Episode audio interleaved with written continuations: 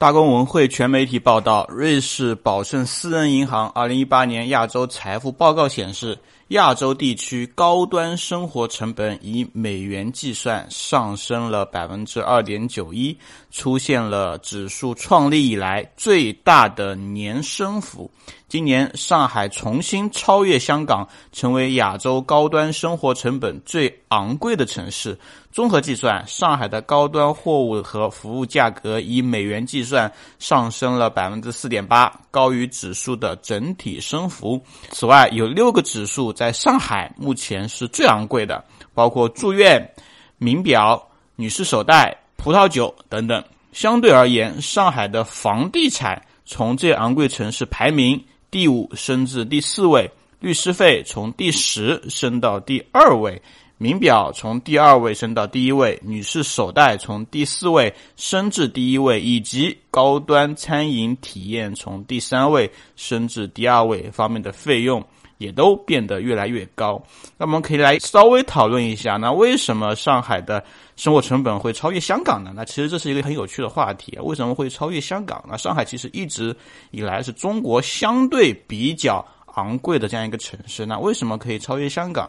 本质上有几个维度是需要探讨的。第一个，在上海提供产品的服务，哪怕跟香港一样，它的成本也会比香港要更高。为什么呢？因为上海它的税收肯定比香港要更贵嘛。香港是一个免税的天堂，所以成本而言，上海等同的服务的成本就会更贵，售价也会更贵。这是第一个。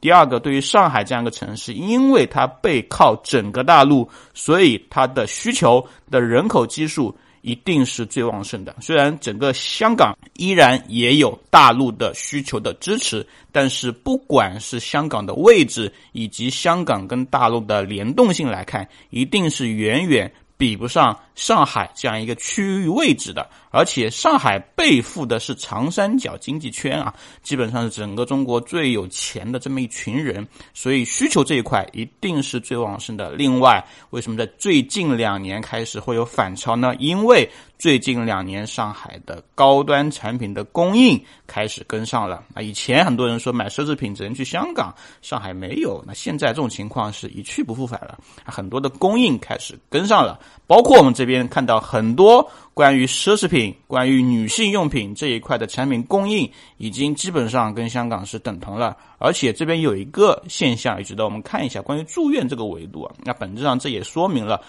供求关系非常稀缺的物品啊，这种类似于这种服务，它一定会越来越金贵，一定会越来越昂贵。所以这也是为什么上海整个生活成本会越来越高的核心原因啊。但是换句话来说，整个上海的工资收入也是。整个中国所最高的这样一个城市，所以并不能以此来类推上海一定是一个幸福指数很低的一个城市。但是换句话来说，上海它可以供应全中国最好的产品。那么有能者、有钱者、有能力的人可以来这边来消费，这就是目前整个上海的现状。